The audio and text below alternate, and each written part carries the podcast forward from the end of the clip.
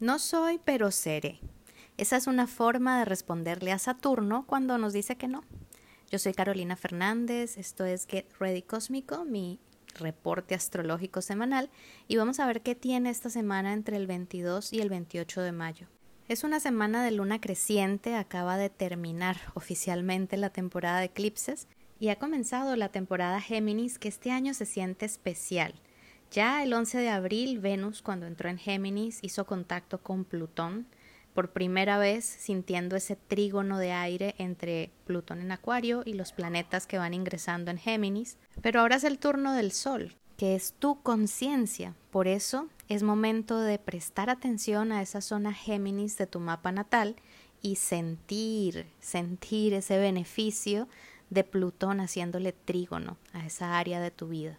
Porque no creas que Plutón es solamente problemas, inframundo, dificultades, transformación, o sea, sí, todo eso es cierto, pero cuando Plutón es tu aliado es muy poderoso. Todos queremos tener a Plutón como aliado en alguna parte de nuestra vida y en este caso la zona Géminis y la zona Libra de tu mapa natal van a empezar a sentir ese beneficio que es a largo plazo, pero que ahorita estamos descubriendo.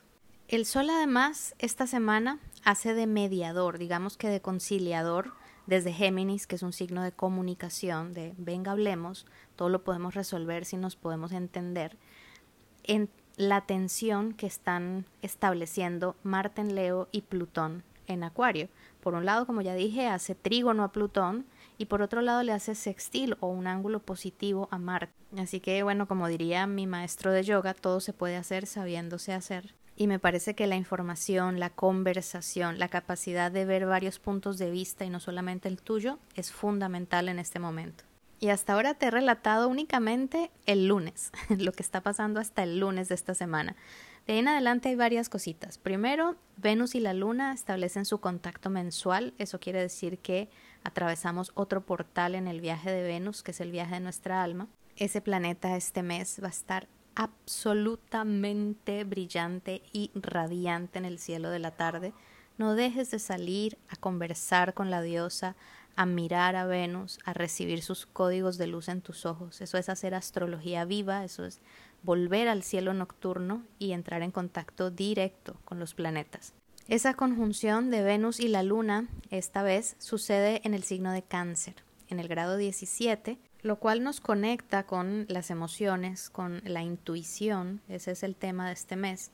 Y como sucede en tensión a Quirón en Aries, también me parece que hay que sanar algo para ver, para ver con los ojos del alma, para aprender a descubrir, darle voz y usar esa intuición que tienes por naturaleza.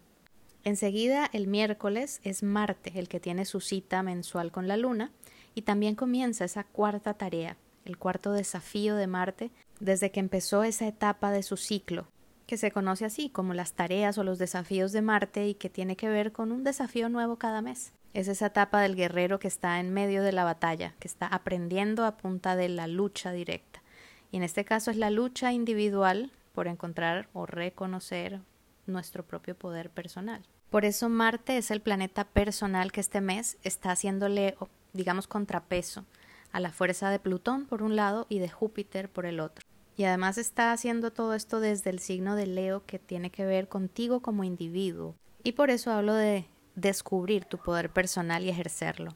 Hacia el final de la semana Saturno va a estar haciéndose sentir, por eso comencé este podcast con esos no de Saturno, esa frase que también le escuché a un gran maestro de yoga que tuve la bendición de conocer, Alfonso de América, así le decían, y él narraba que cuando estaba muy jovencito y recién estaba conociendo a su maestro espiritual, un día entró por error a una clase que estaba reservada para alumnos muy avanzados.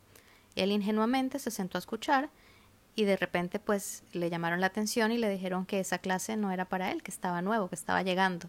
Entonces él se levantó, empezó a caminar hacia la salida y cuando estaba ya casi en la puerta se volteó, miró a su maestro y le dijo, no soy, pero seré y salió de allí. Y efectivamente, después fue uno de los más grandes maestros de yoga que ha visto nuestra cordillera de los Andes. Y te cuento esta historia porque esa es la forma de encarar a Saturno. Ante el desafío, levántate. Levántate y di, no soy, pero seré. Ahora tal vez no puedo, pero podré. No es un no, es un todavía no. Y quiero dejarte con esa reflexión para que la tengas presente o la repases entre viernes, sábado y domingo, porque sé que todos la vamos a necesitar en esos días.